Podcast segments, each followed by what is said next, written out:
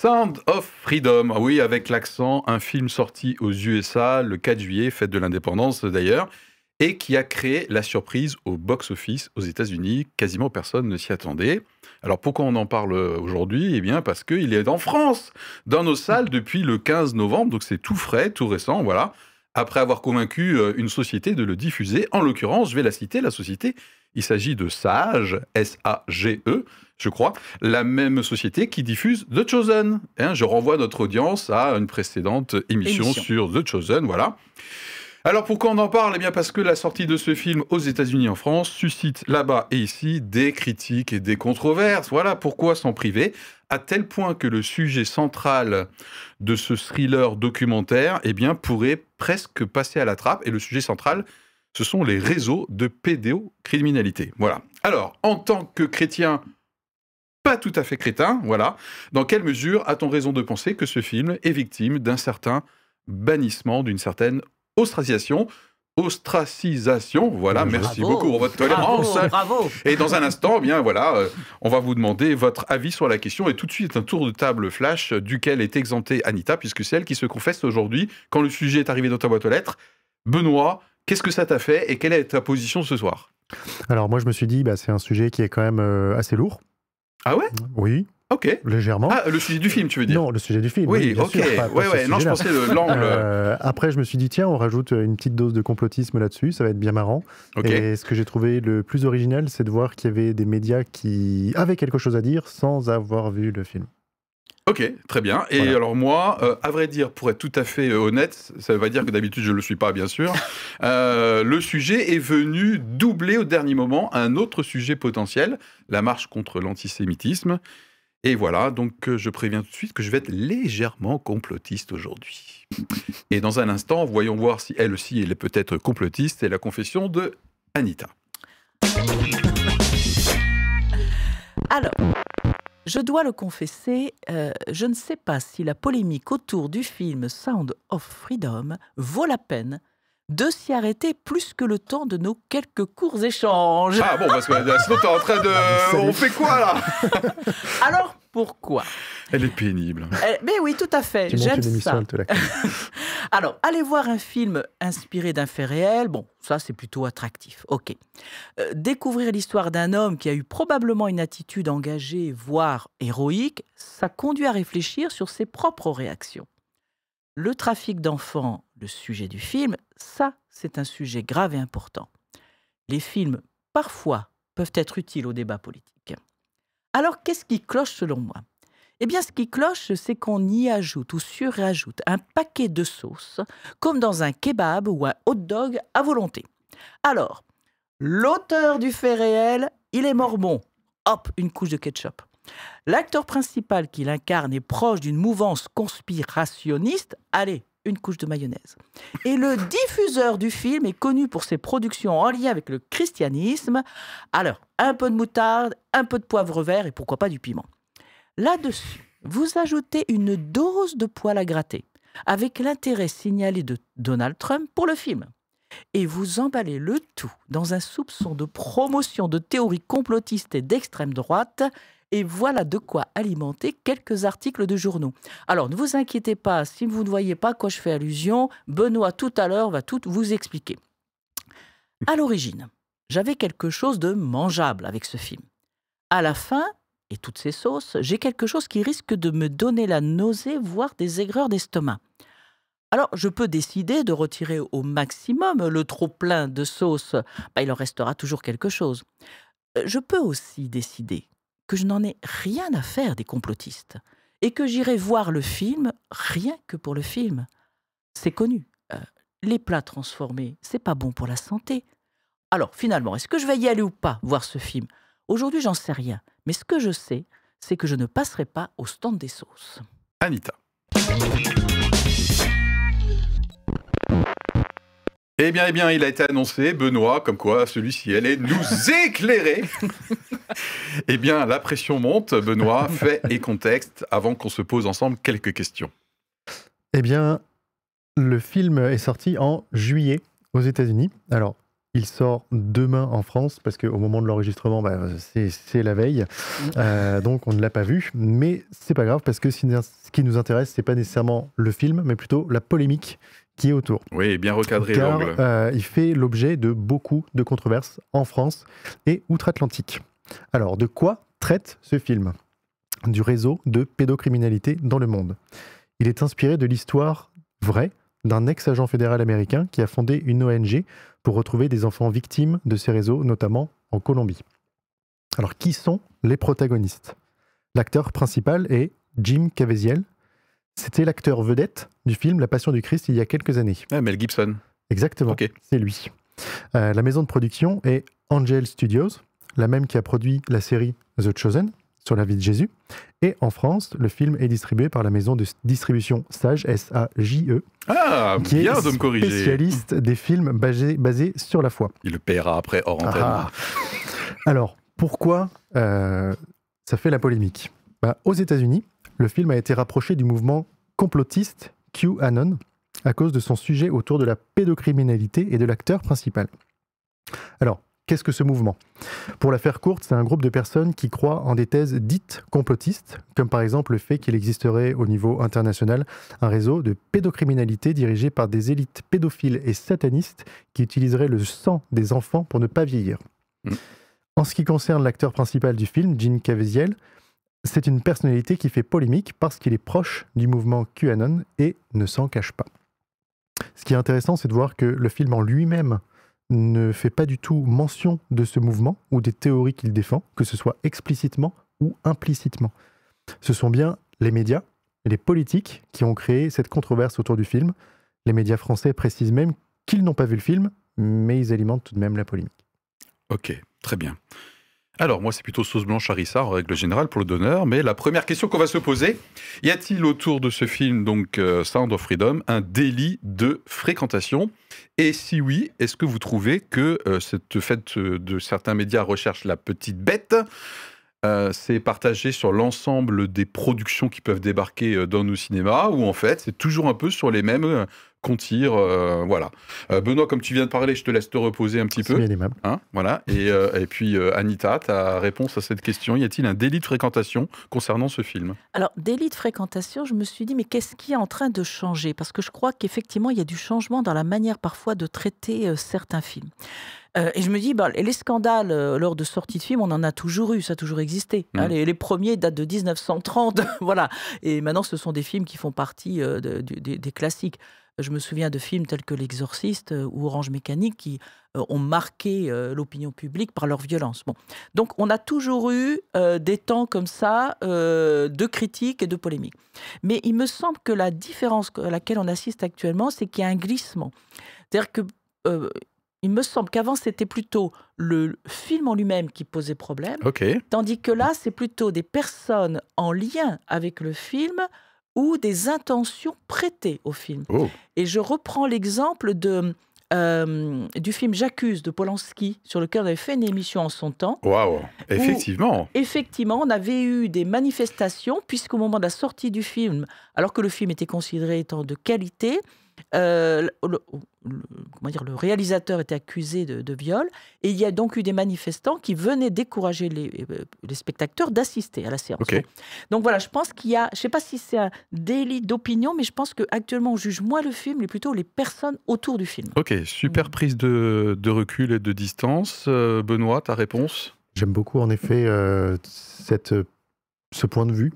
Euh, moi, c'est vrai que le mien, j'ai l'impression qu'il y a quand même certains mouvements, certains partis politiques, une certaine manière de penser qui est euh, mise au banc de la société, que ce soit dans les médias, que ce soit dans les réseaux sociaux. Euh, Il y a des cibles qui sont parfaites. Euh, les chrétiens s'en prennent un peu, euh, l'extrême droite s'en prend aussi. Euh, Il y a la gauche, l'extrême gauche, ils font pas mieux, mais j'ai l'impression que bah, il y a une impunité qui est là. Euh, je, pense en effet qu'il y a un délit de fréquentation pour, euh, pour certains, certains groupes sociaux. Mm. Et ce film, euh, N'échappe voilà, pas à règle, même s'il peut y avoir une évolution. Ma réponse à la question, évidemment, je trouve que la question, on démarre, on démarre tranquille, hein, est relativement simple. Pour moi, il y a clairement un délit de fréquentation. Et j'encourage notre audience, puis c'est ça notre objectif, à être mature dans la façon de consommer euh, des infos, y compris par rapport à nous, euh, bien sûr, même si vous pouvez nous faire confiance. Et là, je me suis noté, hein, euh, délit de fréquentation, tu en as déjà cité dans ta confession, donc on cite du Trump, du QAnon.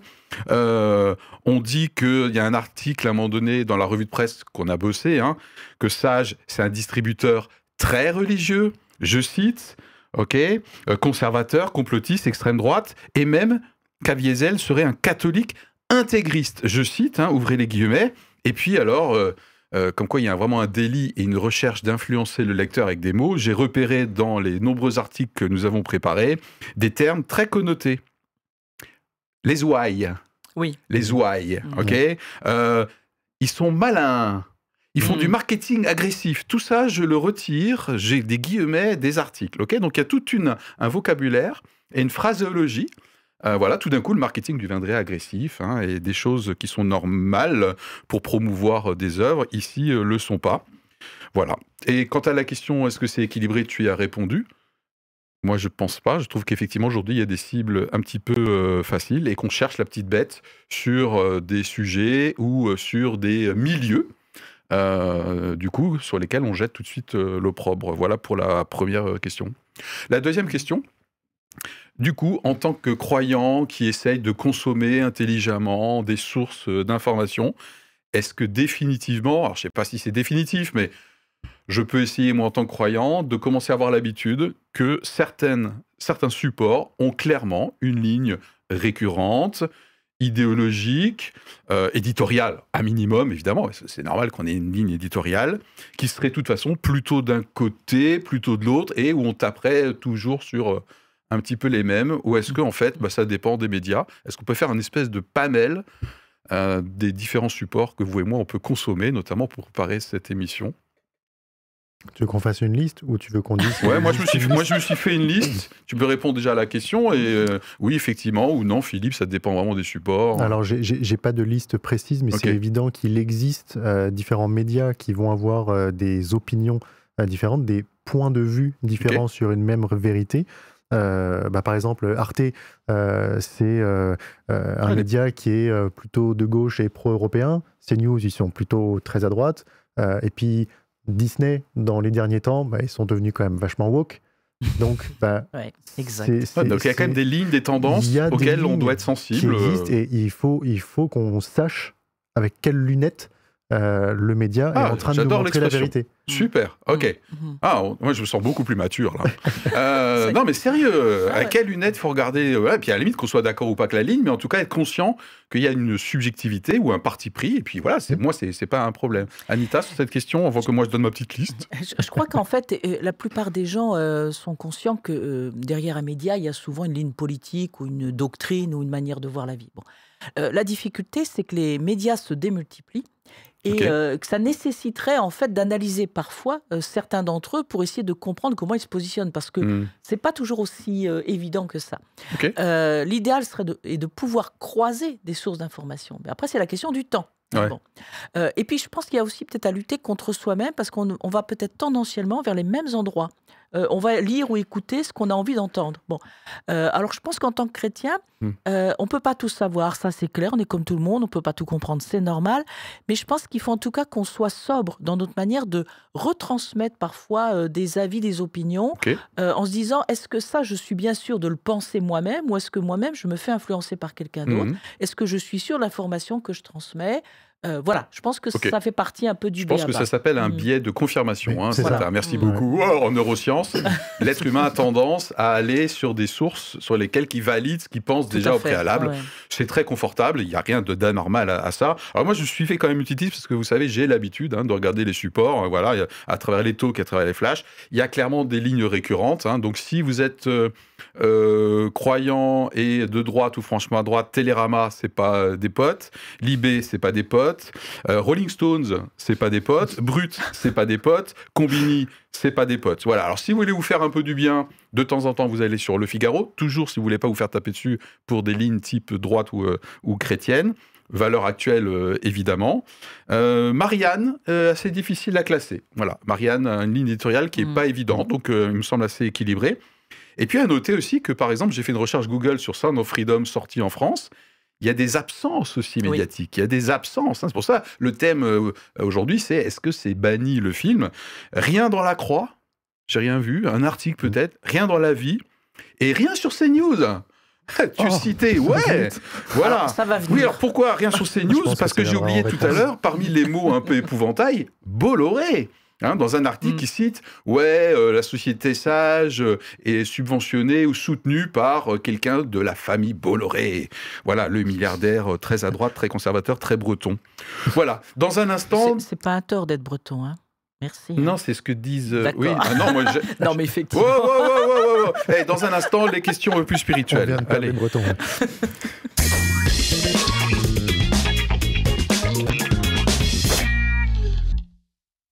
En tant que croyant, du coup, est-ce qu'il faut qu'on devienne un petit peu euh, paranoïaque par rapport à une tendance, peut-être qui a évolué, c'est ce que tu défendais comme thèse, Anita, d'ostracisation, euh, en tant que croyant cette fois-ci Benoît? Paranoïaque, non. Ok. Parce que dans la paranoïa, il y a, à mon sens, une certaine perte de contrôle.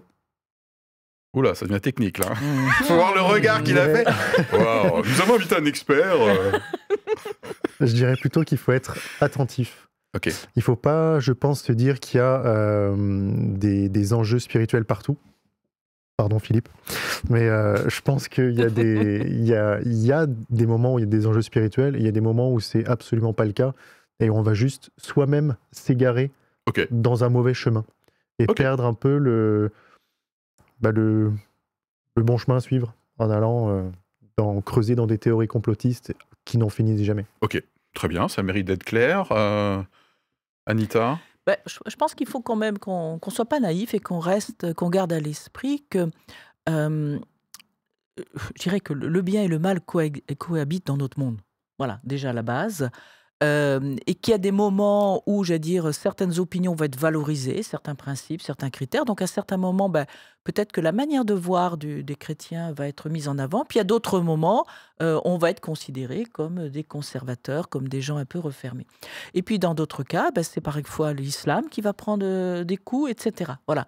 Donc, je pense qu'il faut relativiser et intervenir. Ben, parfois, il faut pouvoir. La Bible nous dit de, de dire la vérité dans l'amour et la tranquillité. Donc, il y a parfois des moments où il faut prendre la parole et parler, dire euh, ce qu'on en pense, euh, peut-être des- euh, dire le contraire de ce qui vient d'être dit. Peut-être que dans d'autres cas, il faut aussi laisser passer et se taire. Laisser passer euh, et se taire.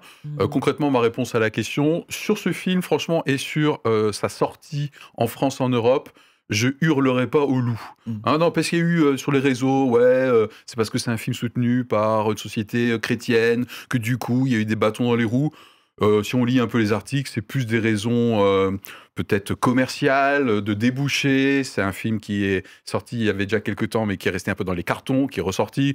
Donc voilà, il faut raison garder, moi je pense. Voilà. Je verrai pas tout de suite des attaques malignes euh, pour empêcher le film. euh, voilà, ça c'est mon côté prudent. Mm. Je- je- C'est pas le seul, j'ai dit que ce serait un peu complotiste Ah quand même. Ah, Alors, est-ce que je, euh, pour, Oui, pour non, vas-y. étayer ton côté prudent avant que tu ne sois complètement complotiste Avant que tu bascules. moi j'allais étayer l'autre côté. Ah, ah, bah alors chacun son truc. Moi, je voulais juste citer un, un proverbe de la Bible qui dit quand il n'y a plus de bois, le feu s'éteint. Quand il n'y a personne pour critiquer, le conflit s'apaise. Ok, très bien. Alors mon côté un peu plus quand même euh, pas naïf, c'est par rapport au sujet, donc euh, la pédocriminalité. Et moi, je n'ai pas pu m'empêcher quand même de voir des enjeux euh, spirituels. Mhm. Je n'ai pas dit qu'il n'y en avait jamais. Non, non, tout à fait, tout à fait. Voilà. Parce que, en tant que croyant, l'énergie sexuelle, qui est une énergie formidable et, à mon avis, créée et voulue par Dieu, et qui est une énergie très bonne, euh, de tout temps, euh, a été détournée à un moment donné. Et notamment, euh, donc la perversion sexuelle est largement euh, euh, est jugée comme étant une abomination dans la Bible. Et le sort aux enfants. Hein, les sorts aux enfants, je, je crois que c'est dans l'Ancien Testament où il y avait un dieu qui, on- on- auquel on sacrifiait les enfants, c'était pas Moloch Euh, Moloch. Moloch, hein, Ah ouais, voilà, ah il y a. Baal en gros, il y a Moloch, Moloch, et là je crois que la Bible elle est assez radicale, très très raide sur le euh, ce que vous faites aux enfants. Donc Oui. là je me demande s'il n'y a pas quand même un enjeu spirituel sur la perversion de l'énergie sexuelle, sexuelle, et en plus avec des victimes qui sont des enfants.